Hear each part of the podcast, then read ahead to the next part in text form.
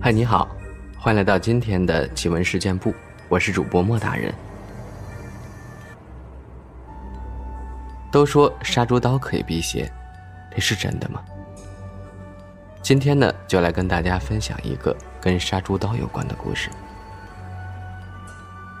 那是住在我外公家下边的一户人家。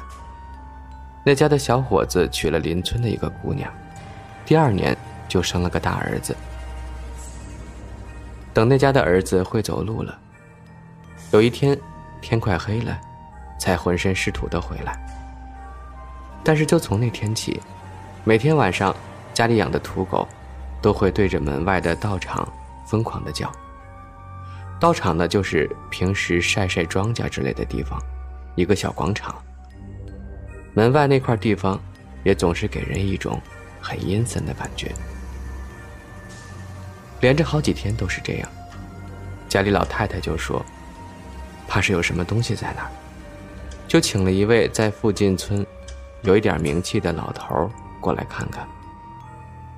把人请来，到了晚上，那狗果然又开始叫唤了，就请那位高人去看看。看了一会儿，就问那家的小孩最近是不是动过死人的东西？”小孩子这时才想起来，说前两天在山上玩的时候，挖出来一个小坛子，打开之后就随手扔到沟里去了。来看事的老头就说：“让他先找一把有杀气的刀挂在房梁上，杀猪刀之类的，然后看还能不能找到那个坛子。”能找到就给埋回去。第二天，那家人就到镇子上找到一个专门杀猪的人，用一把新买的刀换了他杀猪的刀，拿绳子拴在了房梁上。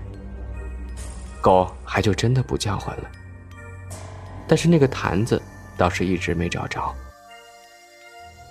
相安无事两年吧，那家孩子有一天就在自己家里。拴在房梁上的那把刀突然掉了下来，直接从肩膀脖子那一块扎进去，当时就没救了。家里人就奇怪，刀拴的好好的，怎么就突然掉下来，还正好扎到人呢？在我们那儿，小孩夭折是要请人做法事的，请的还是那位高人。那人来了，做完法事，听说这些情况。就强烈的让那家人搬家，但也没说原因。但是，反复叮嘱他们一定要搬走。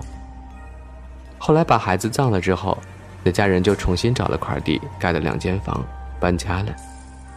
那对夫妇以后也一直没有孩子，前些年还去世了。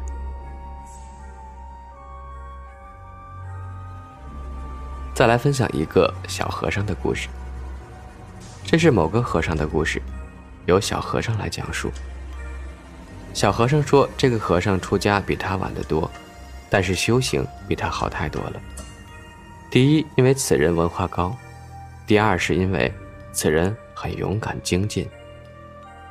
这人的大爷和他的父亲兄弟感情都很好，他还记得自己很小的时候，两家人一块出去玩。”后来，在他很小的时候，一次，他的父母带着他和他大娘以及他堂兄，也就是他大爷的独生子，当时不过六七岁，一起出去玩，出了车祸，那四个都死了，唯有他幸存下来。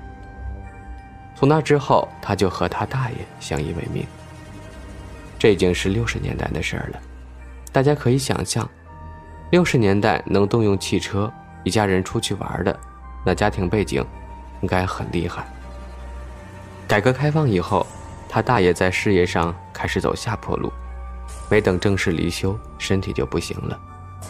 那个时候，此人算是比较早一批出国留学的学生，人在国外，国家给掏一部分钱，自己也要掏一部分。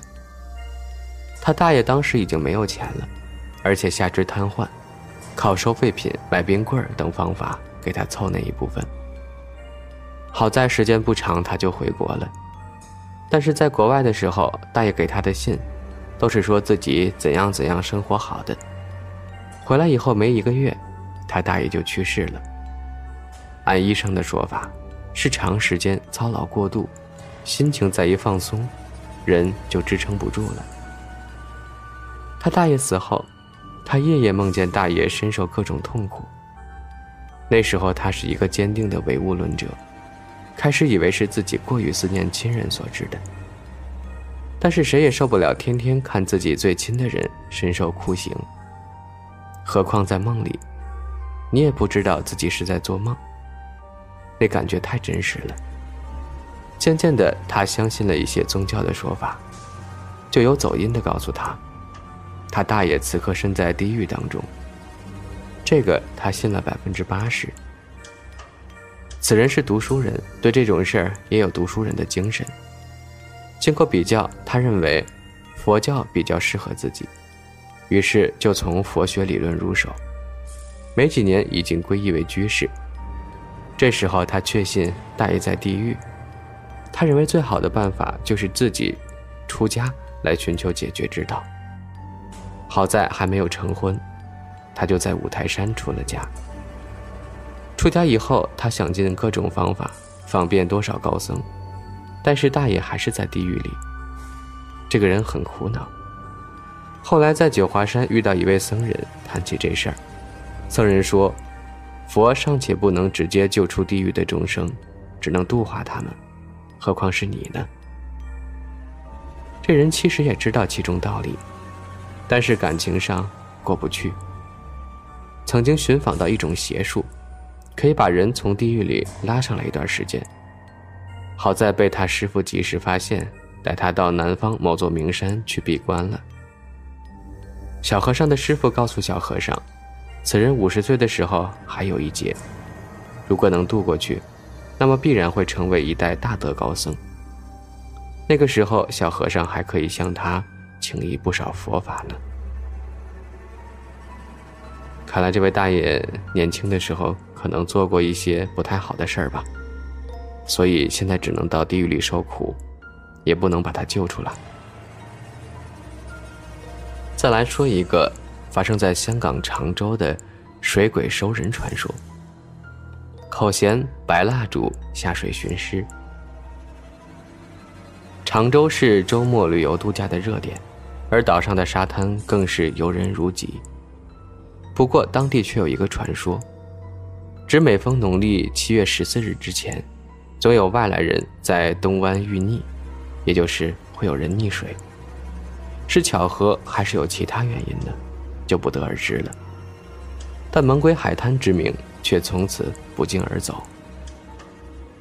大部分居住于常州的人都应该听说过这个传闻，但由于题材敏感，居民大多都不愿多言。由此看来，传闻并非全无根据。传闻每次有外地人在农历七月期间到常州的东湾游水。总有人会发生溺水的意外，即使深悉水性，也并非百分之百有把握避过，甚至有时候连尸首都找不到。听当地人说，某年的夏天，几个年轻人跑到常州度假，当中有人提议游夜水。夜游其实很危险的，结果其中一个人不到十秒，便迅速没顶了。消防员及蛙人在短时间内赶到，搜寻了周围的水域，不过却没找到人。当晚，他们在东湾搜索了将近九个小时，也没有发现。但奇怪的是，在第二天早上，出事青年的女友赶到现场，仅五分钟的时间，消防员便发现了他的尸体。而捞出尸体的位置，就是在昨晚搜索了整夜都没有结果的那片区域。当消防员和蛙人把死者尸体捞上水面时，围观的群众有人惊讶万分地说：“又是七月出事儿了。”据当地老一辈的村民表示，东湾一向是出名的猛鬼出没的地方，在此游泳时，常常有人感觉到水中被人拉住了双脚，所以该处每年都有意外发生。尤其是农历七月十四日前的一个月为甚。当中以夜晚的出事机会比较高，因此当地人绝少会在该处夜游的，或者钓鱼等活动，也都只是在日间进行，绝不敢晚上来活动。另一宗和遇溺有关的离奇事件，则发生在青年出事的前两天。有人声称在东湾目睹了两名老妇于沙滩上掘出两个形状有如棺材窟窿一样的大坑，其体积足够容纳一名成年人了。之后，两名老妇人便在坑上不断的焚烧着冥纸，神情十分哀伤。在数小时之后，才黯然离去。结果两日后便发生了外来人游水溺命的事件，令人怀疑当中是否另有玄机呢？这宗离奇的掘坑事件令当年的一名居民忆起多年前的一件不可思议的怪事。该村民当时向记者表示，在多年前的七月十四日前几日，他和朋友在沙滩旁的球场刚打完球，经过沙滩时。看到一个年约六七岁的小孩，在海边玩耍。突然，一个巨浪将这个小孩卷走了。这名居民见状，便立刻和几位友人下水救人。但是合众人之力，却竟然不能将一个只有十几磅的小孩拉上岸，只能眼睁睁地看着他被水冲走了。后来，消防员及蛙人赶至。搜索了将近五六个小时，都一无所获。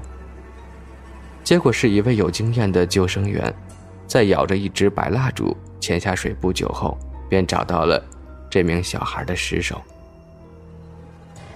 当年除了这宗巨浪卷走小童的意外，在同年的端午节前夕，亦有一名常州居民的儿子误坠海中。